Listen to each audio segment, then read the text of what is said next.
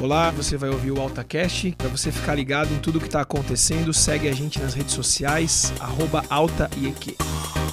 Que isso seja bênção na sua vida, em nome de Jesus. Um abraço. Amém. Louvado seja Deus. Boa noite a todos.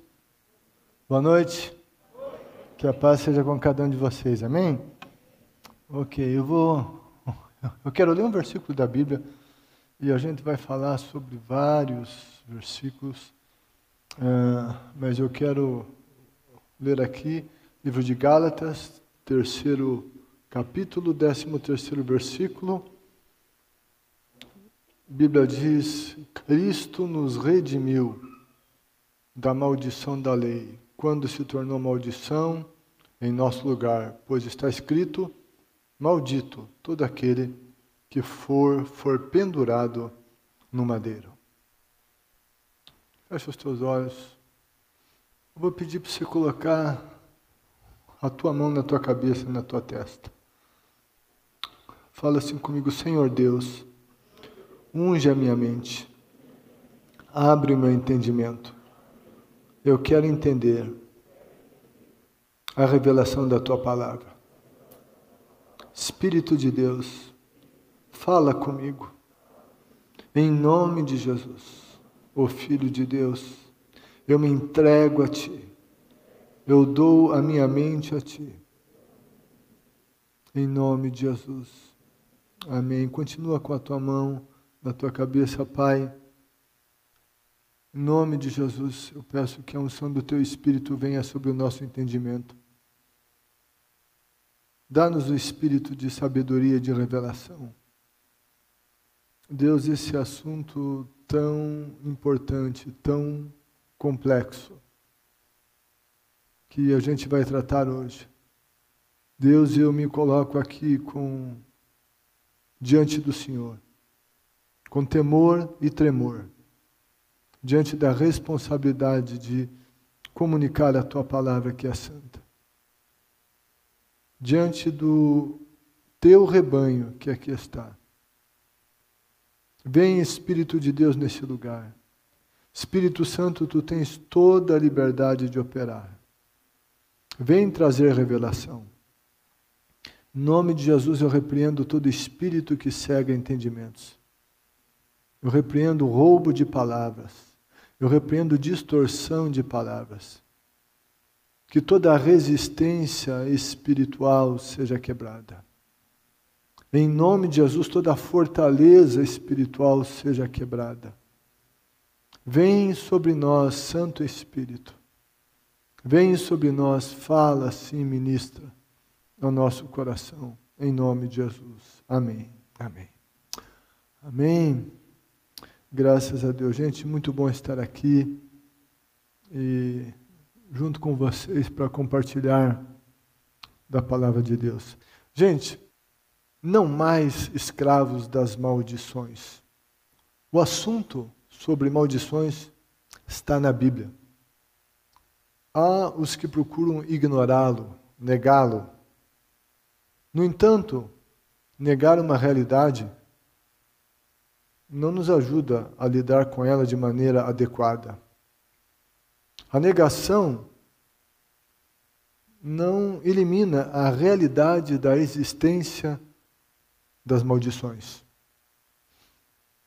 A maldição, ela veio ao mundo, ela, ela entrou no mundo quando o pecado entrou.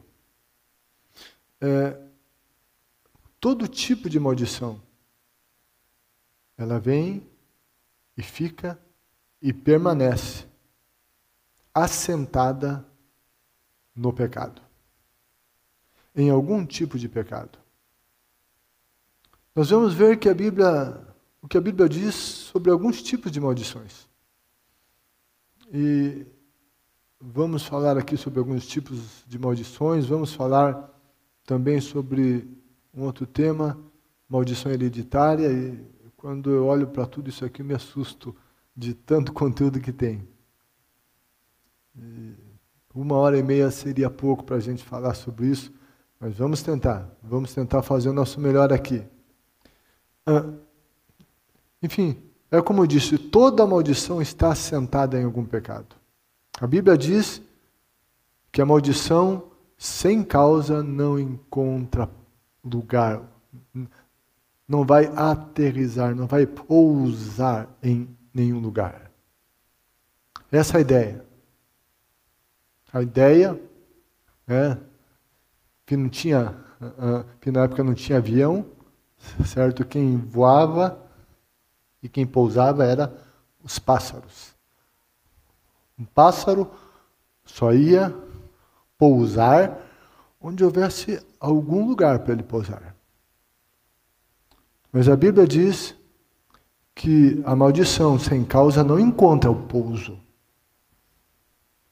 A maldição sem motivo justo não pega. Isso está em Provérbios 26, 2.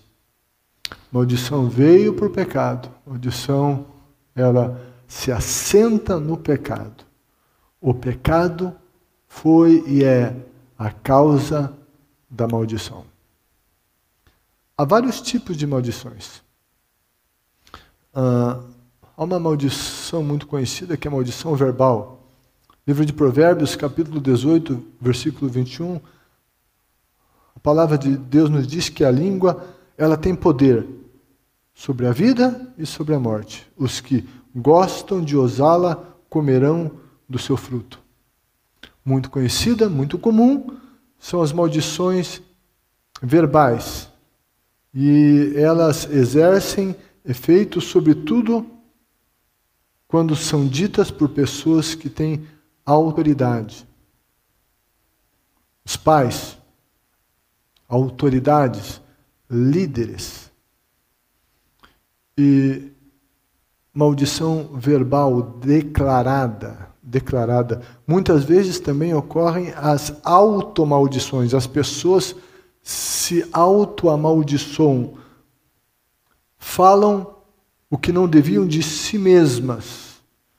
E não é um, algum momento de consciência que se percebe alguns erros e há uma busca por corrigir esses erros. Não é, não é nesse sentido, não é uma, uma confissão de pecado. Não, confessar pecado a gente tem que fazer, mas eu estou falando de maldição, automaldição.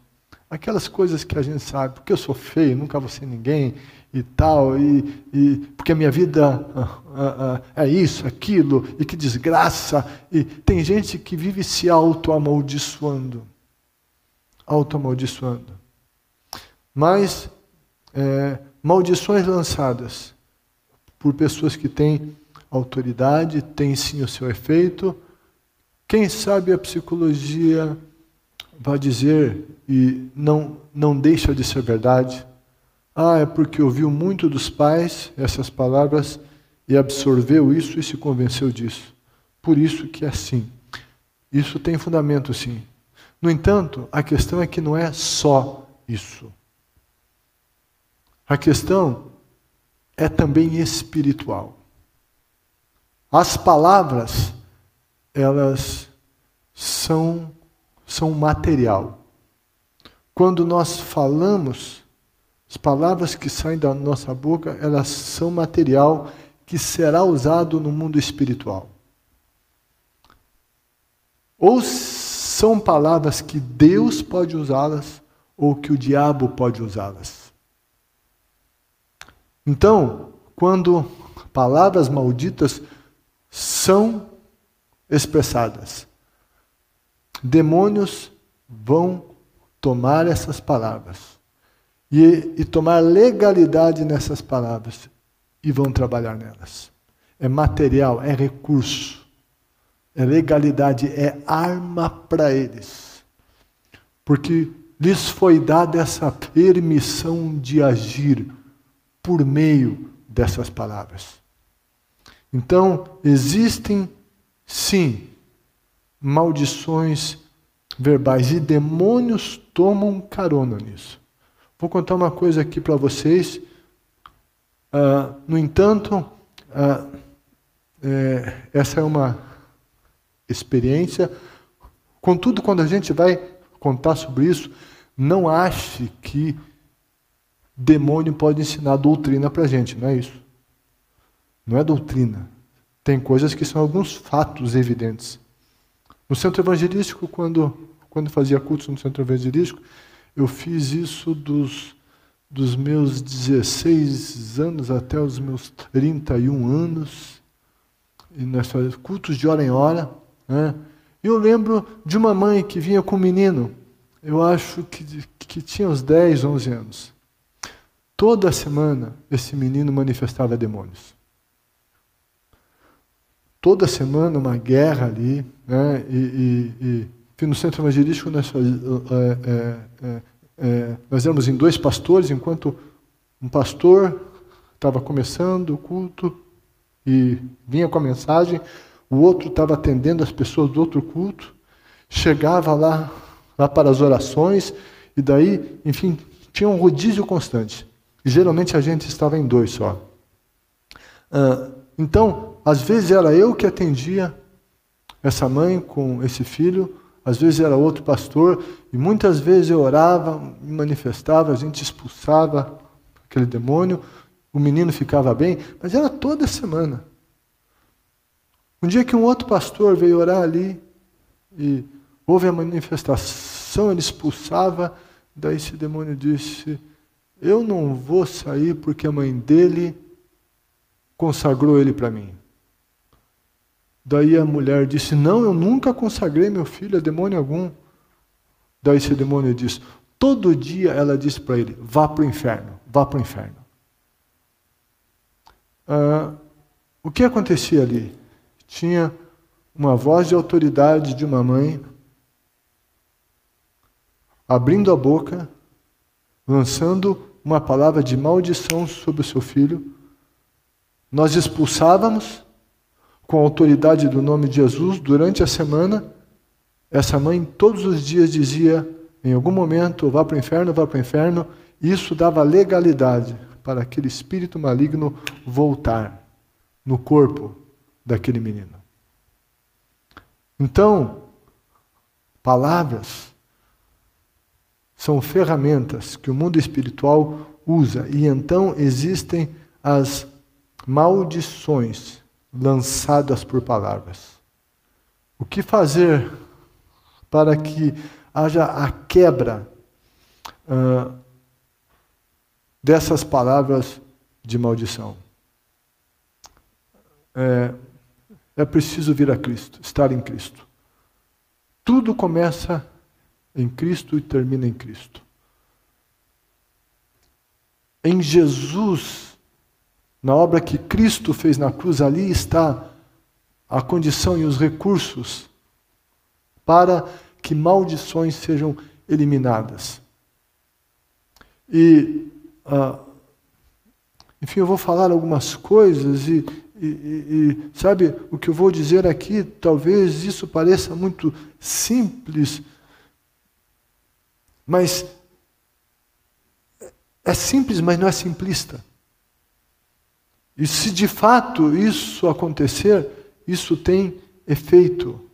Para que haja essa quebra de maldição, em primeiro lugar é preciso estar em Cristo.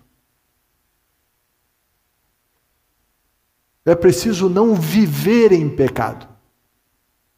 Não estou dizendo que a gente não peca, mas eu estou falando em viver em pecado, viver numa espécie de pecado. É diferente você pecar do que viver em pecado. E quanto a essas maldições, então, é preciso estar em Cristo. E se essa maldição veio de uma autoridade, é preciso clamar o nome de Cristo, que é a autoridade superior a qualquer autoridade. A Bíblia diz que o nome de Jesus é sobre todo nome. Então pode ser o pai, pode ser a mãe, pode ser o avô, pode ser o líder. Né? O nome de Jesus é a maior autoridade. E é preciso estar em Cristo, vir a Cristo, não estar vivendo em pecado. E muitas vezes isso gera um ódio de quem lançou essa maldição, no entanto, O ódio significa o não perdão e o não perdoar da legalidade ao diabo, portanto é preciso que se perdoe essas pessoas também. Mesmo que elas amaldiçoam, isso nos dá, não nos dá o direito de não perdoá-las. É preciso liberar essas pessoas, liberar o perdão a elas, tomar a autoridade do nome de Jesus e quebrar essas palavras que foram ditas. Tirá-las do mundo espiritual em nome de Jesus. Nos cobrirmos com o sangue de Cristo para que isso não tenha efeito sobre a nossa vida. Maior é o nome de Jesus do que todo nome. Quanto às automaldições, nós precisamos nos arrepender delas, das, do que dissemos contra nós mesmos. Pedir perdão a Deus, renunciar essas palavras e quebrá-las na autoridade do nome de Jesus. Confissão, renúncia, e quebra do que foi dito. Esses são princípios gerais que seguem em muitos casos. Ah, então, primeiro tipo, maldição verbal. Só isso a gente já, já tem muito a ser dito.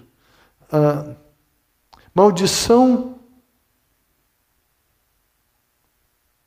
por obras malignas. Essas maldições são aquelas enviadas por pessoas que fazem acertos com demônios oferecendo-lhes ah, alguma coisa, algum tipo de oferenda, é, com o objetivo de que essas entidades venham e ataquem pessoas, famílias ou instituições.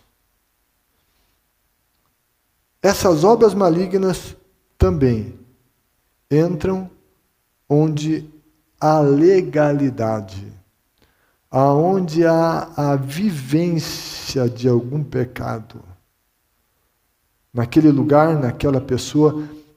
Ah,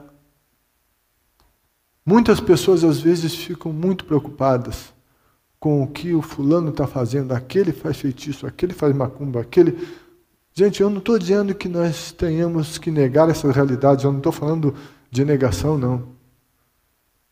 E quando pessoas fazem isso, há sim um embate espiritual. Que às vezes você consegue perceber que alguma coisa está acontecendo. Mas o que é mais importante nisso tudo é o fato de estarmos em Cristo. É, enfim, uma ilustração que uso. Tem muita gente que fica muito preocupada quando vem uma chuva forte. Mas qual que é a maior preocupação que, que, é, que é preciso ter? Com a chuva forte ou com o estado do, ou com o estado do telhado? O estado do telhado. Se o telhado estiver bem, não se tem uma preocupação com a quantidade de chuva, se for um bom telhado. E assim é a nossa vida. Quanto a quem quer nos prejudicar, fazer feitiço, macumba, enfim, isso existe. Ah, não, eu não acredito nisso. O problema é seu, mas tem. problema só seu. E a gente tem que entender que essas coisas existem, existem. Mas ah, nós precisamos estar em Cristo. Quando essas coisas de repente entram e começam a ter algum efeito, a gente tem que ficar esperto. Vamos ver se não tem brecha por aí. A Bíblia diz: não deem lugar ao diabo. Efésios 4, 27. E lembre que Paulo escreveu essa carta a cristãos, não ao mundo. Então isso quer dizer que cristão pode dar lugar ao diabo. Eu posso ter recebido Jesus e dar lugar ao diabo. E se eu der lugar, ele vem. E a Bíblia diz: não deem lugar ao diabo. E é para cristão. O que, que Pedro fala na sua epístola, na sua epístola universal? Ele está falando para crente, está falando para cristão, está dizendo: vigiem, porque o diabo, o adversário de vocês, está ao redor de vocês, rugindo como leão, buscando a quem ele consiga trabalhar, ele consiga tragar, a quem ele ache um jeito de tragar, ou seja, qual que é a figura? A Bíblia diz que o diabo está olhando.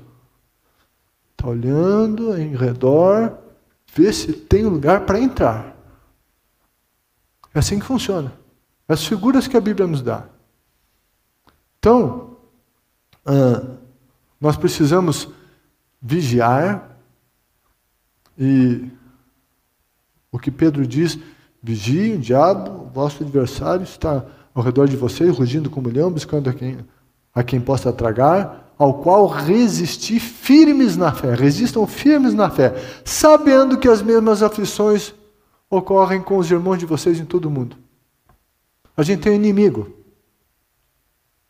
em comum. Então, tem que ter vigilância. Mas, quando ocorrem essas maldições por obras malignas encomendadas, seja lá o que for, é preciso, novamente, estar em Cristo, tomar a autoridade do nome de Jesus e repreender essas obras malignas. Jesus disse: Eis aí, vos dou poder para vocês pisarem serpentes, escorpiões, toda a força do inimigo e nada lhes causará dano algum. Então, essa tomada de posição. Outra maldição que tem muita gente que não se apercebe maldição que vem por amaldiçoar o povo hebreu. Os descendentes de Abraão. Deus disse a Abraão, Gênesis 12, 3: Abençoarei os que o amaldiçoarem, e Deus diz: E amaldiçoarei os que o amaldiçoarem. Por meio de você, todos os povos da terra serão abençoados. Deus falando a Abraão, do qual viria o seu povo, futuramente o Messias, abençoarei uh, uh, os que te, uh, os que te abençoarem, amaldiçoarei os que te amaldiçoarem. Gente, isso está na Bíblia, lá em Gênesis, e vale, vale para sempre. Cuidado com o antissemitismo. Cuidado. Cuidado com aquele professor da faculdade que fala mal de Israel e que lança ódio sobre os judeus. Eu lembro de um professor meu que, numa sala de aula, disse que o maior erro de Hitler foi, foi não ter matado todos os judeus. E era um cara que você via no rosto dele, desculpa a expressão, mas era um desgraçado, sem graça. Cuidado. Uh, há um ódio mundial contra Israel. E a mídia vai pintar tudo isso e sabe e vai colocar Israel como a pior coisa que existe no mundo, como o pior povo.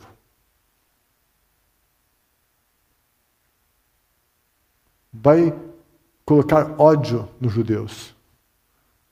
Sabe se você aceitou Jesus se tem um judeu morando dentro de você?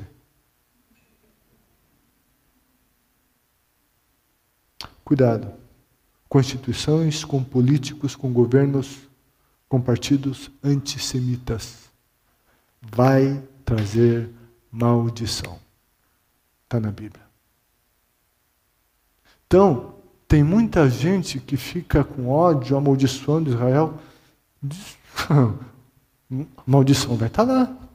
Porque Deus disse que ele vai amaldiçoar quem amaldiçoar? O povo dele. Assim que funciona. E Deus não está errado. Quem está errado são os outros. Ah, outra maldição que a Bíblia fala. Maldição que vem na sonegação dos dízimos e das ofertas. Malaquias, terceiro capítulo, versículos 8 e 9, diz: e, e pode um homem roubar a Deus? Contudo, vocês estão me roubando. E ainda me pergunto: como é que te, como é que te roubamos? Nos dízimos e nas ofertas. Vocês estão debaixo de grande maldição. porque estão me roubando. A nação toda está me roubando. Está na Bíblia. Quem não devolve o seu dízimo está debaixo de maldição. A sua vida financeira não está debaixo da cobertura divina. Está aberta e dá legalidade à maldição. Ah, maldição da desonra aos pais. Enfim, cada um desses assuntos daria uma mensagem, né? Maldição da desonra aos pais. A Bíblia diz: honra teu pai e tua mãe para que te vá bem, para que os teus dias se prolonguem sobre a terra. O inverso é verdadeiro: quem não honra pai e mãe vai mal. Vai estar em alguma área, geralmente na área da desobediência específica, debaixo de maldição. E, e, é lógico que vem a pergunta: mas como é que eu vou honrar um pai alcoólatra, violento, que batia na minha mãe? Como é que eu vou honrar uma mãe que foi uma megera? Sabe, honra tem a ver com posição. E, enfim, eu sei que esse assunto se estenderia muito. E honrar não, não quer dizer concordar com, com o que está errado, de jeito nenhum. Honrar não quer dizer que o errado está certo. Mas é, apesar dos erros, se tem alguém com uma posição sobre nós, não quer dizer que você vai concordar com ela, com tudo que ela faz. No entanto, está sobre você. E a Bíblia diz que é para honrar. Se é possível, um diálogo, uma conversa, ótimo. E às vezes, nem o diálogo é possível. E eu sei que são questões bem complexas. Mas sabe, no mínimo, no mínimo, um pai e uma mãe foram instrumentos de Deus para que você viesse a existir. Só por isso. Eu sei que eu, quando eu falo isso, quem sabe tenha muita dor acontecendo e uma resistência quanto ao que eu estou dizendo. Mas sabe, é preciso liberação de perdão. Não tem pai perfeito. Tem pais que erram mais, tem pais que erram menos. Tem muita gente que não sabe sequer quem é o seu pai. E tem muita dor nessa área, eu não nego a dor. Eu não minimizo a dor disso de jeito nenhum. Contudo, a Bíblia diz que devemos dar honra a quem a honra é devida. Então, eu posso discordar, eu não tenho que concordar com o que está errado, mas até mesmo na maneira que eu lido com isso, é preciso ser com honra. Eu contei aqui na reunião de segunda-feira dos obreiros. É, algo que aconteceu comigo, né? Até eu, até eu não ia dizer, daí a Carmen me lembrou aqui hoje, né? Você conta aquela história lá, né? Então vou, vou contar a história. Ah, ah, ah. Aqui oh, oh, algo ocorria com o Eduardo, nosso filho, né? E, enfim, era difícil para estudar. E daí foi, ia, passava raspando, recuperação. Daí chegou um ano, passou para o conselho de classe. Ano seguinte, a mesma coisa. No outro também, nunca reprovou, mas aquela luta, aquela batalha, e a gente conversando e tal, e orando. Ah, daí eu lembro que eu estava orando por isso. Daí Deus me trouxe à mente que eu desonrei os meus pais nessa área. Que eu ah, não era um bom estudante, não gostava de estudar. Que eu matava a aula às vezes.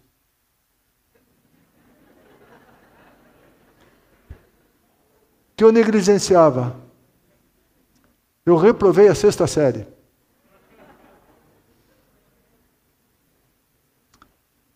Eu lembro de como meus pais ficaram tristes quando eu reprovei a sexta série. Sabe, e daí eu estava orando, por isso Deus começou a me trazer isso, que eu desonrei os meus pais, que eu os desonrei na vida acadêmica. Daí eu fiquei com aquilo e daí, daí um domingo um domingo depois do culto aqui que eu saí com os meus pais, a Carmen não tinha vindo, ela tinha ficado em casa, meus pais não moravam aqui ainda.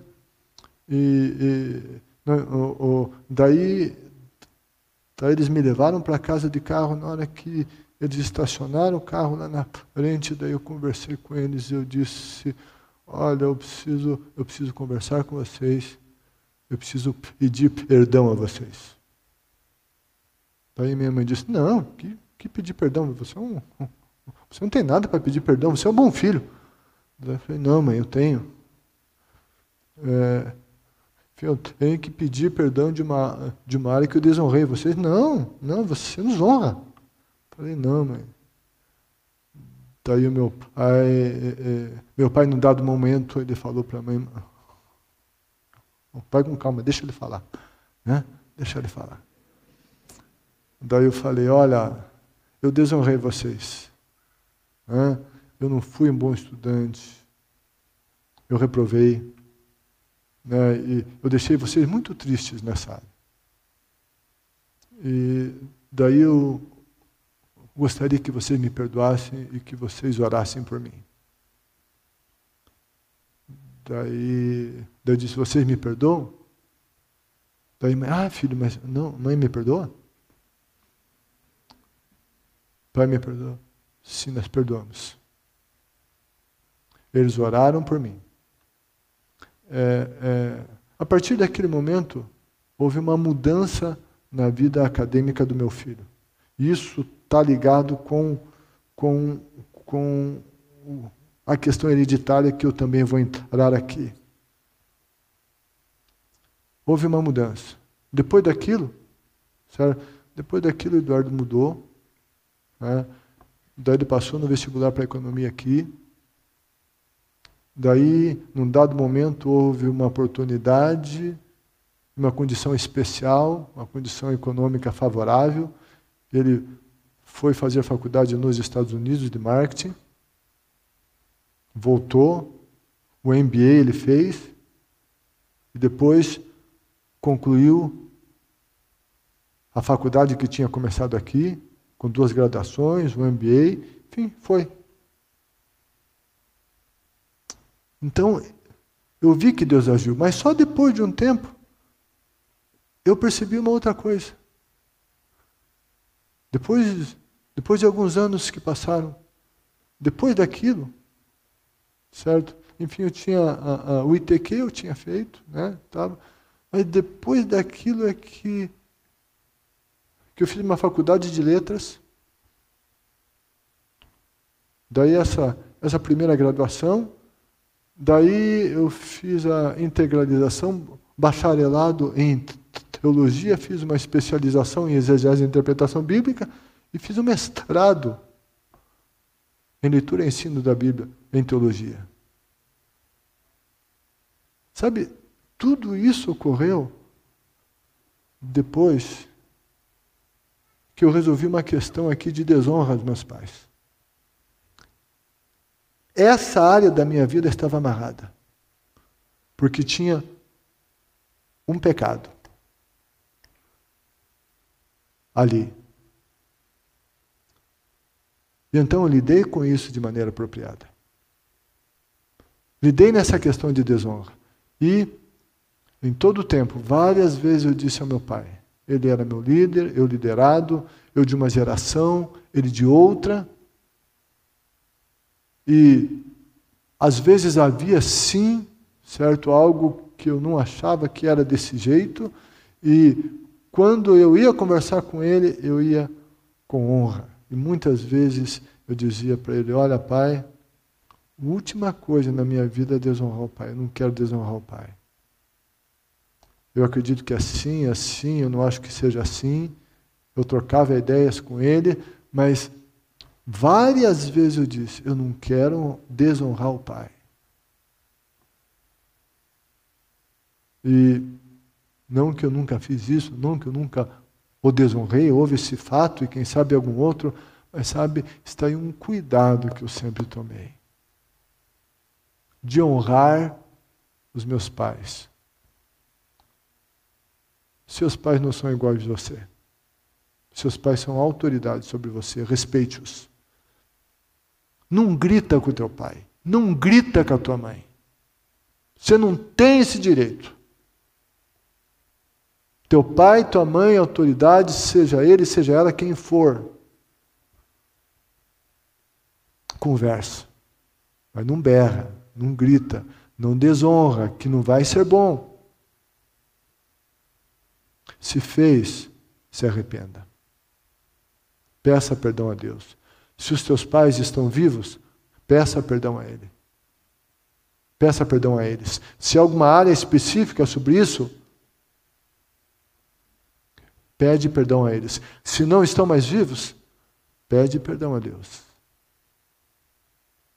Mas a desonra aos pais também gera consequências e gera maldições. Sabe para que maldições sejam quebradas? Sempre é preciso haver arrependimento, confissão de pecados. Em primeiro lugar, já ter vindo a Cristo, já ter recebido Cristo. ter Jesus como seu Salvador e Senhor. Então, arrependimento, confissão de pecados, buscar viver em obediência e orar para que esses males sejam eliminados. Esses males sejam eliminados. Então, isso é necessário. Lembre, Maldição se assenta onde tem pecado. Maldição vai encontrar o pouso no pecado. Se não tiver esse pouso, ela não tem onde descer na nossa vida. Onde descer na nossa vida. Esses são alguns tipos. Agora, deixa eu falar um pouquinho com você. 9h27, até que horas eu tenho Uh, eu não olhei no relógio até que horas, Isaac, eu posso.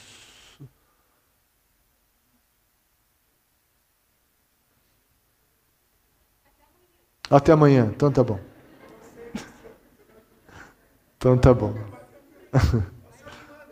ah, então tá bom. Então aqui, obrigado pela honra. obrigado pela honra, que Deus te abençoe. Amém. Amém, gente. Ah, ah, a, questão, a questão de maldições hereditárias. Esse é um, esse é um, esse é um assunto muito controvertido no meio evangélico. É, há quem aceite, há quem rejeite, e há aqueles que dizem que isso é um ensino herético. É, eu convivi no meio acadêmico e lá muitos desacreditam que maldições hereditárias existam. E são vários argumentos que são usados com o objetivo de afirmar que maldição hereditária não existe. É, é, os argumentos mais comuns usados são basicamente Ezequiel 18, 2 Coríntios 5,17. E Ezequiel 18, que vai dizer que, que o filho não, não vai pagar pelo que o pai fez, tal, e assim por diante. É, é, Ezequiel 18 vai chamar a responsabilidade individual. E muitos usam esse capítulo. Contudo, gente, a, a, vocês sempre têm ouvido aqui, nós nunca se pode, certo? É, é, enfim, olhar num texto único, fora do seu contexto imediato, do contexto histórico, uh, é, do, do contexto do próprio livro, do contexto bíblico. É preciso olhar esse texto, sim, mas à luz de todo o contexto. E as pessoas que desacreditam, elas se isolam em alguns únicos textos. Ah, ah, e a alegação que maldição hereditária é algo do Antigo Testamento. Quando nós falamos aqui em Ezequiel, é, o contexto do texto de Ezequiel é, é referente ao momento em que os judeus lá no exílio estavam estavam jogando a culpa da situação difícil que eles viviam só sobre os pecados dos pais. E com isso negavam os seus. A gente está aqui é por causa dos nossos pais. Porque eles pecaram, porque eles foram idólatras, porque eles não obedeceram a Deus. Por isso que os babilônios vieram, destruíram Jerusalém, as nossas cidades e nos trouxeram aqui para o cativeiro. Eles queriam fugir das suas responsa responsabilidades. E então, Deus, por meio de Ezequiel, coloca sobre eles as suas responsabilidades. No entanto, depois de Ezequiel 18, a gente vê outras passagens na Escritura Sagrada.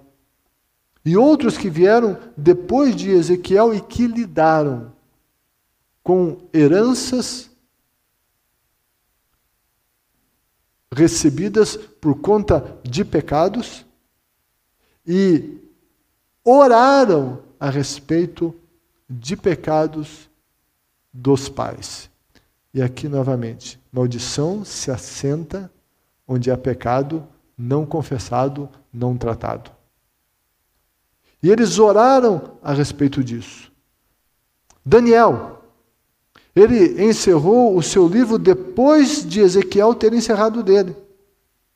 Ele lida com questões de pecado da nação e dos pais. Ele lida com isso depois de 35 anos que Ezequiel, que, que Ezequiel escreveu.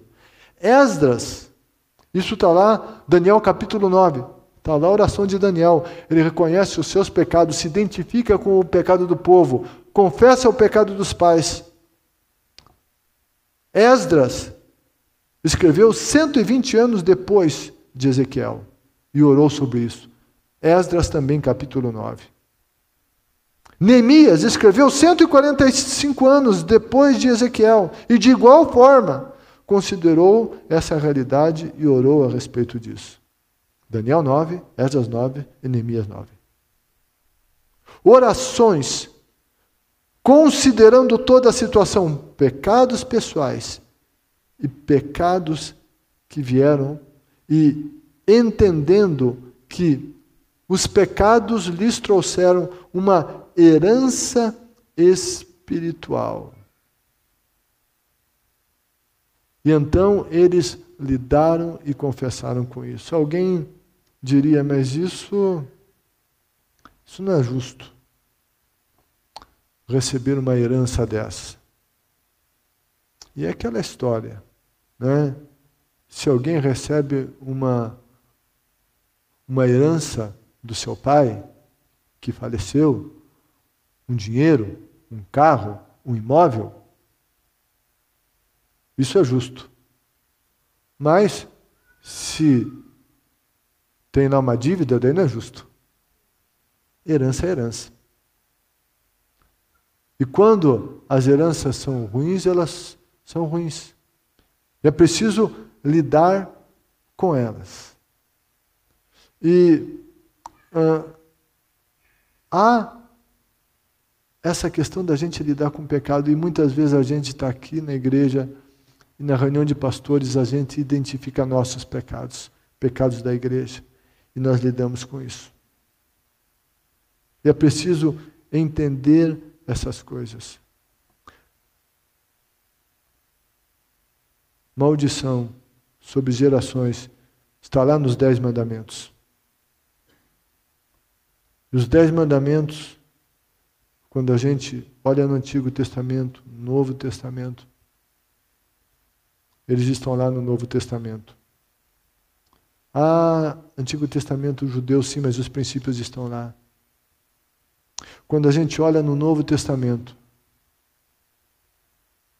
o único mandamento que o Novo Testamento nos desobriga é a guarda do sábado, mas nenhum outro. Gálatas 4:10, livro de Colossenses 2:16, Romanos 4:5, fica muito claro. Nós não temos essa obrigação. No entanto, está lá. O Antigo Testamento fala sobre maldição hereditária. Quando você vai no Novo Testamento, não existe um versículo que diga que isso não existe mais. Não existe essa essa alegação que ah, isso isso não existe mais. Jesus mesmo, em determinada em determinada situação, ele abordou isso, Lucas 11, a partir do, do versículo 47, ele diz: Ai de vocês, porque edificam os túmulos dos profetas, sendo que foram seus, seus próprios antepassados que os mataram. Assim vocês dão testemunho de que aprovam o que os seus antepassados fizeram. Eles mataram os profetas e vocês lhe edificam os túmulos. Por isso, Deus disse em sua sabedoria: Eu lhes mandarei profetas e apóstolos, dos quais eles matarão alguns e a outros perseguirão. E pelo que esta geração será considerada responsável pelo sangue de todos os seus profetas derramado desde o princípio do mundo, desde o sangue de Abel até o sangue de Zacarias, que foi morto entre o altar e o santuário. Sim, eu lhes digo que esta geração será considerada responsável por tudo isso. Eu sei que isso aqui é muito complexo. Mas o que eu quero dizer é que no Novo Testamento não tem nada que diga que isso não existe mais que isso não exista mais. Uh, alguns falam da libertação automática.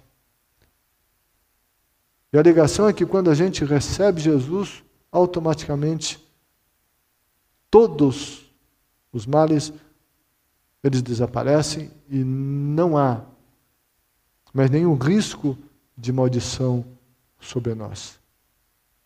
Os contrários ao, a esse ensino dizem isso, que quando a gente aceitou Jesus, há uma libertação automática, nosso pecado foi cancelado, e usa-se 2 Coríntios 5,17, que diz que aquele que está em Cristo é uma nova criação. As coisas velhas se passaram e tudo se fez novo. E diante disso, então, há um um há um combate, há uma, há uma negação. No entanto, é preciso entender todo o contexto, olhando para as Escrituras, começando por 2 Coríntios 5,17, que diz: aquele que está em Cristo. Estar em Cristo é estar profundamente identificado com Cristo estar nele, totalmente nele. Lembra? Toda a libertação começa em Cristo, em Cristo. No entanto, sabe quando a gente aceita Jesus?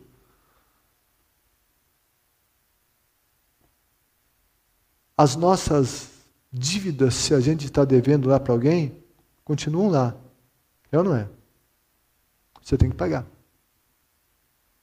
Eu lembro uma vez, né, é, é, lembro, lembro uma vez de uma pessoa que vivia emprestando dinheiro né, e, e que ficou devendo para um monte de gente. Daí alguém veio cobrar dela e falou: Não, não, já falei com o pastor Eduardo. Sim, tinha ido conversar, mas daí só o fato de ter falado com o pastor Eduardo cancelou aquela dívida? Não, tinha que pagar. Ou seja, é preciso lidar com essas questões. Quando a gente vem a Cristo, sim, os nossos pecados são lavados no sangue de Jesus, nosso nome está escrito no livro da vida. Se a gente morrer a salvo, no entanto, a gente precisa lidar com alguns pecados e confessá-los objetivamente. No momento que a gente vem a Cristo, a gente já é salvo. Já estamos em Cristo. Mas pecados sim precisam ser confessados. Então, não é que é algo automático, mas é sim um processo. Esse estar em Cristo, essa identificação vai aumentando quando estamos em Cristo Jesus. Quando a gente vem a Jesus, as nossas emoções não são automaticamente curadas. A gente tem que lidar com muita coisa aqui dentro. Quando a gente vem a Jesus, a gente tem que lidar com alguns sentimentos e que na caminhada da vida nós agregamos. E a gente tem que lidar com isso. É um processo. Não é que eu vim a Jesus, tudo isso desapareceu da minha mente, não existe mais. Não, são, são coisas que eu tenho que lidar. Quando a gente vem a Jesus, não é que necessariamente uma perturbação espiritual que estava lá deixou de existir. Quando a gente vem em Jesus, nós temos em Jesus todos os recursos para combater todas essas coisas e vencê-las. Há poder no nome de Jesus, há poder no sangue de Jesus para que a gente rompa com tudo isso. Jesus levou na cruz as nossas doenças, mas não é que a gente veio a Jesus, toda a doença desapareceu. A gente vem a Jesus e a gente recebe Jesus. Mas sabe, Jesus disse que quem tem que expulsar os demônios somos nós. Jesus vem a nós e nós estamos em Cristo, temos a autoridade do nome de Jesus, temos um compromisso com Jesus, e então, em nome de Jesus, nós podemos expulsar os demônios que estão agindo na nossa vida. Mas não é que eu vim a Jesus, todos esses males desapareceram. Eu tenho que lidar com eles. Eu tenho que olhar onde na minha vida houve alguma coisa que eu dei legalidade, eu já estou em Cristo, eu tenho acesso ao sangue de Cristo, eu tenho acesso ao nome de Jesus. Aquele que nos resgatou da maldição da lei, se tornando maldição por nós, ele já levou todas essas maldições lá na cruz e em Cristo eu tenho acesso a essa libertação. Mas eu tenho que estar em Cristo e eu tenho que identificar as coisas. E é importante que eu ore objetivamente a respeito de cada uma dessas coisas que tem a ver com a minha vida. E assim como Daniel, assim como Esdras, assim como Neemias, oraram acerca do histórico de vida deles, começando por eles, eu e você precisamos fazer o mesmo. Eu sei que isso não é fácil de entender. Mas se a gente não entende isso e não lida com isso, a gente vai ter muita coisa pegando e amarrando a nossa vida. Êxodo 25, nos Dez Mandamentos, encontramos que a maldade dos pais visitará os filhos até terceira e quarta geração. Isso é notório. Isso é notório em famílias, como em nações, como em instituições.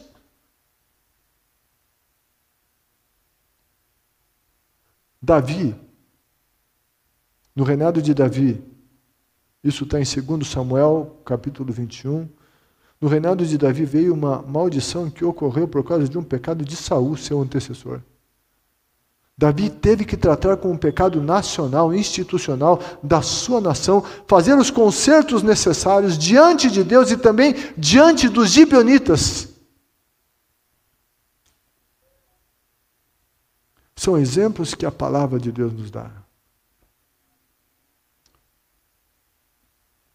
Eu sei que o assunto é bem complexo, mas não tem como negar essas coisas. Como romper com isso? Como romper com isso?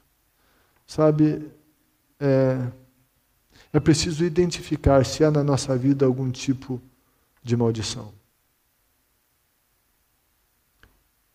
É preciso olhar se não tem algumas áreas específicas da nossa vida que estão emperradas.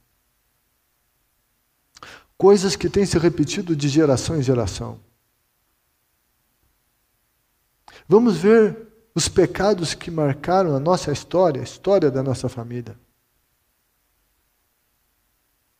Os pecados como aborto, derramamento, o, o, derramamento de sangue inocente, idolatria, feitiçaria, desonestidade, roubo, imoralidade sexual.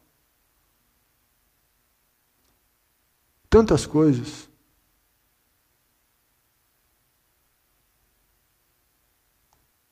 É preciso olhar para isso. É preciso confessar. Confessar os pecados pessoais, como Daniel fez. E quando falo em confessar esses pecados, eu falo em confessá-los com humildade e não querendo jogar a culpa nos outros.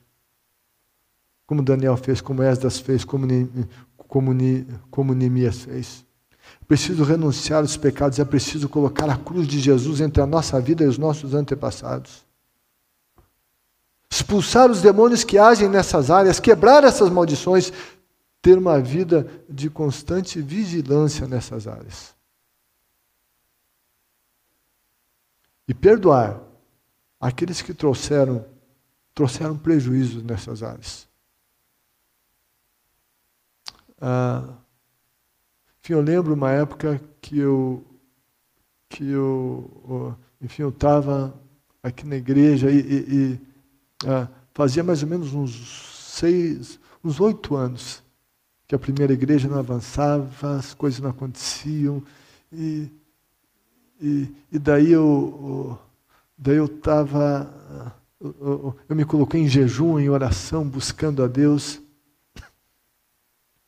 E Deus, o que está acontecendo? Enfim, a gente tinha uh, enfim, algumas coisas muito melhores do que outras igrejas. Não era uma questão de ciúmes, mas de simples observação. As outras igrejas iam e a gente no mesmo lugar. Fazíamos melhor que elas.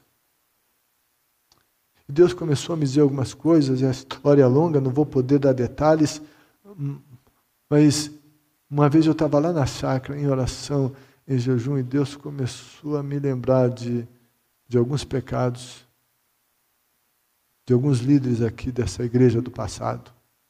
E eu não conhecia nada disso que eu estou falando para vocês. Eu não conhecia esse ensino bíblico. E daí Deus começou a me lembrar de algumas coisas, de, de alguns líderes que já tinham morrido e que fizeram aqui. Ah, enfim, alguns líderes que, que estavam em rebelião e que estavam é, é, já armando uma divisão E aquilo me veio na mente. E daí Deus me disse: confesse esse pecado. Eu falei: não, mas eu não, eu não cometi esse pecado. Confesse. Mas eu, eu não fiz isso. Esse cara já morreu. Confesse. Tá bom. Confessei. Eu pedi perdão. Eu nem não entendia. Isso não fazia sentido para mim. Fiquei, meu Deus, isso.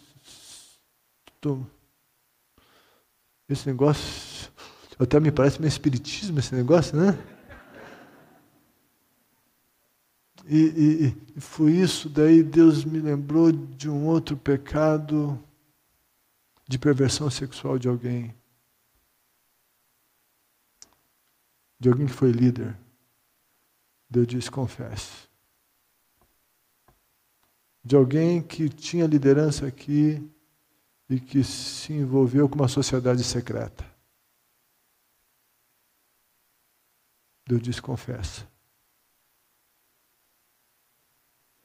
Eu fui orando, gente, eu não tinha noção disso.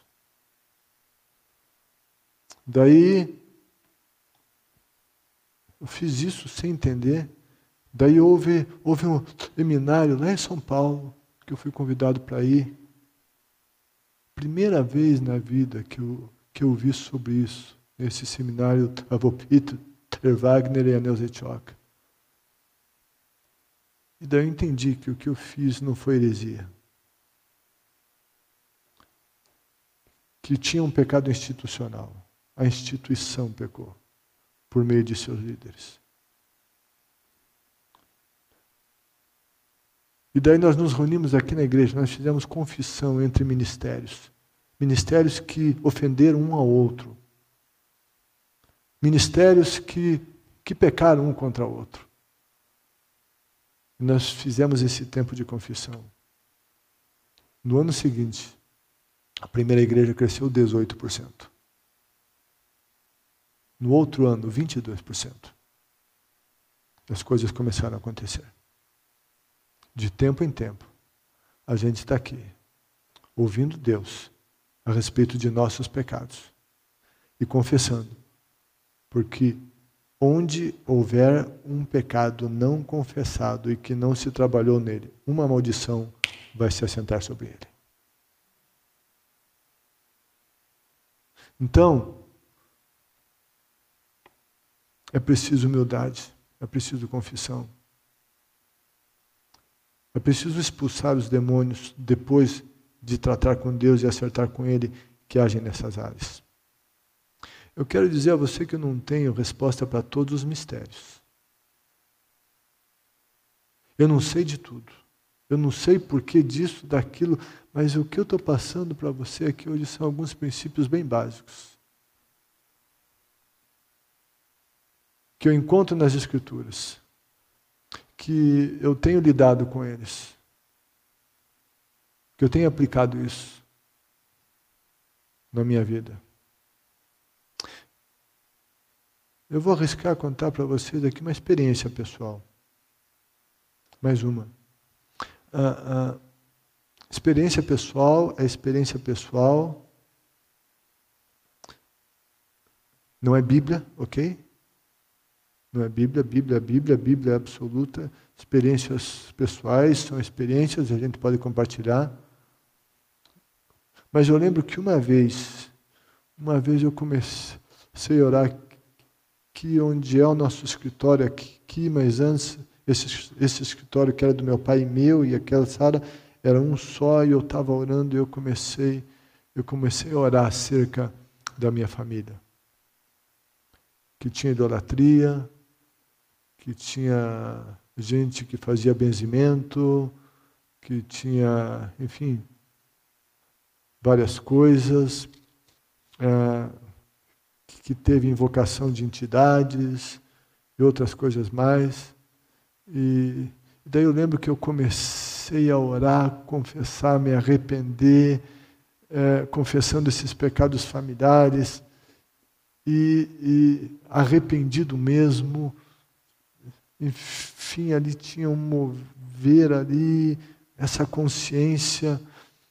E de repente, de repente, eu vi como que anjos ao lado, ali na sala, eles saltavam de alegria. Saltavam de alegria.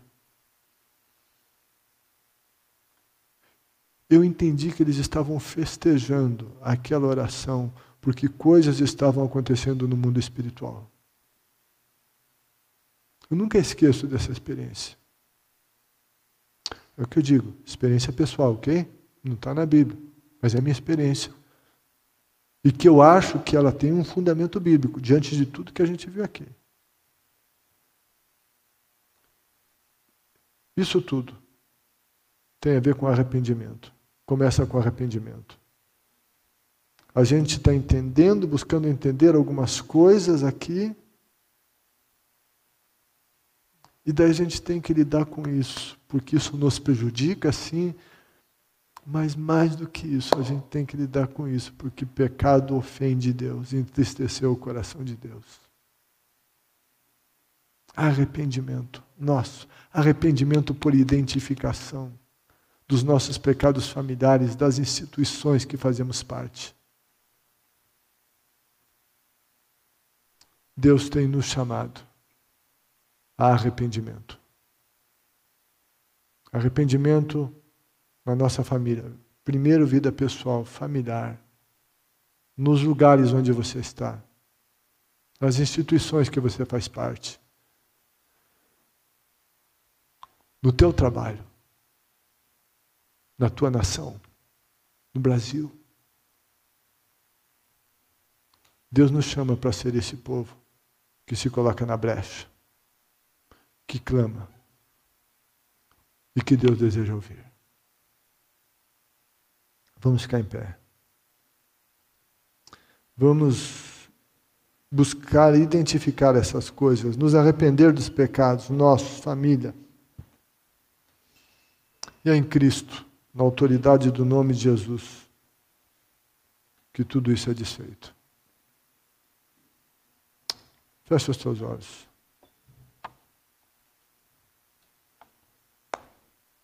Você que está aqui ainda não entregou sua vida a Jesus, mas quer fazer isto hoje, coloca a mão no seu coração. Coloca a mão no seu coração. Você que quer se reconciliar com Jesus, coloca a mão no seu coração.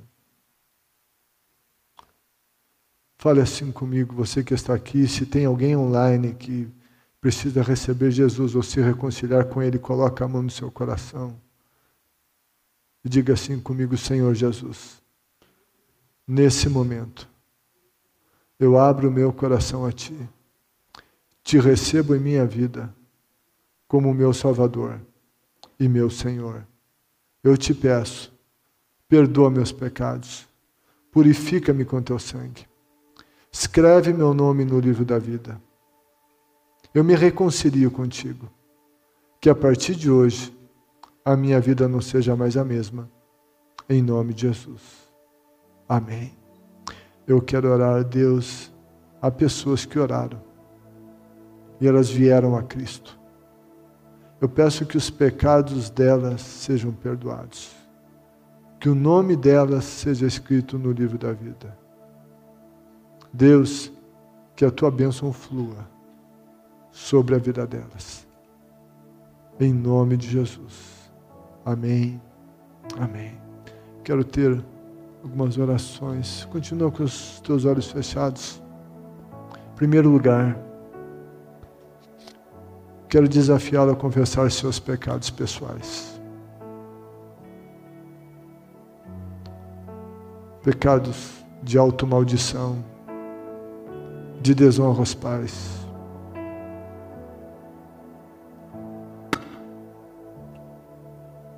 o pecado, talvez de estar envolvido com alguma espécie de lançar maldição sobre os judeus. Enfim, das áreas, o pecado de não devolver o dízimo do Senhor.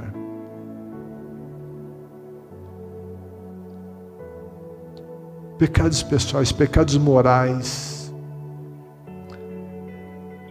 Não é porque todo mundo faz que não tem problema. Pecado é pecado em qualquer tempo.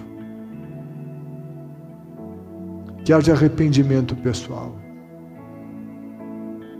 Arrependimento de pecados na vida sexual, financeira, vida profissional, vida acadêmica, vida sentimental. Senhor amado, tem misericórdia de nós perdoa nossos pecados. Purifica-nos com teu sangue. Tem misericórdia de nós. Perdoa, Jesus, todo o pecado. Se alguém aqui derramou sangue inocente, alguém aqui, alguém praticou aborto, abortou, não falo de aborto espontâneo, mas da prática do aborto. Matando um ser inocente dentro do ventre. Uma mulher que fez isso, um homem que consentiu com isso e que motivou isso. Deus, vem perdoar esse pecado. Perdoa os pecados das perversidades sexuais. Toda relação sexual fora do casamento. Deus tem misericórdia. Os pecados de infidelidade. Os pecados de brincar com o sentimento dos outros. Deus tem misericórdia. Perdoa os pecados de desonra aos pais. Perdoa os pecados de qualquer coisa roubada. Perdoa.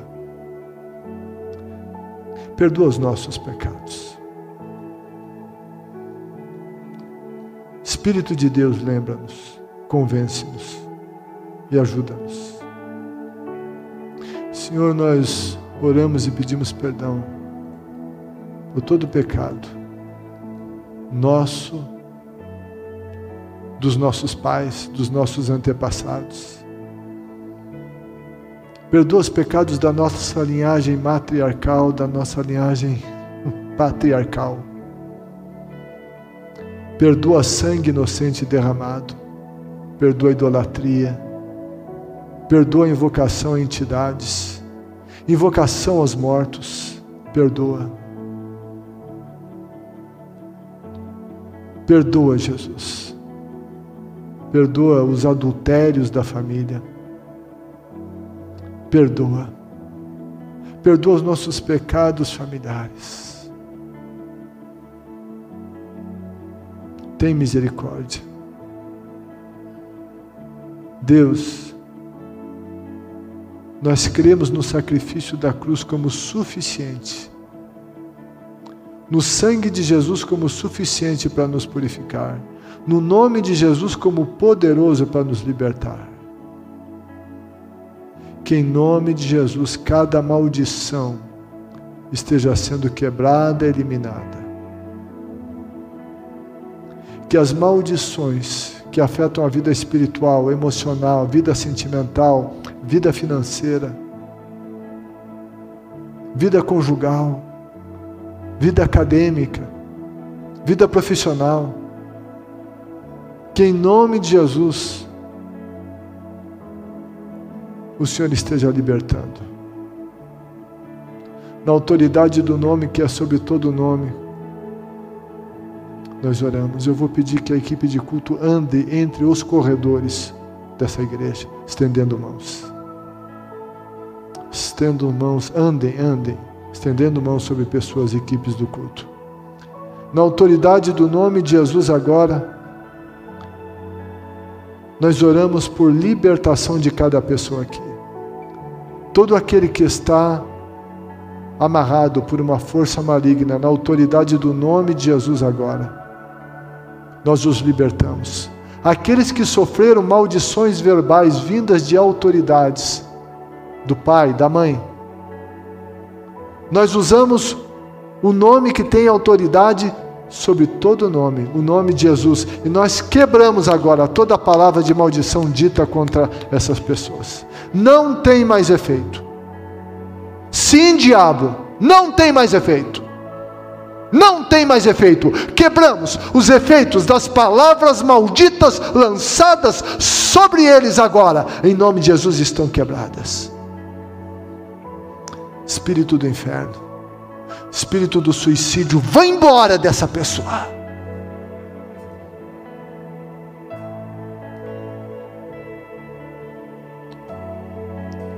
Essa moça que chora toda noite, encolhida, encolhida na cama,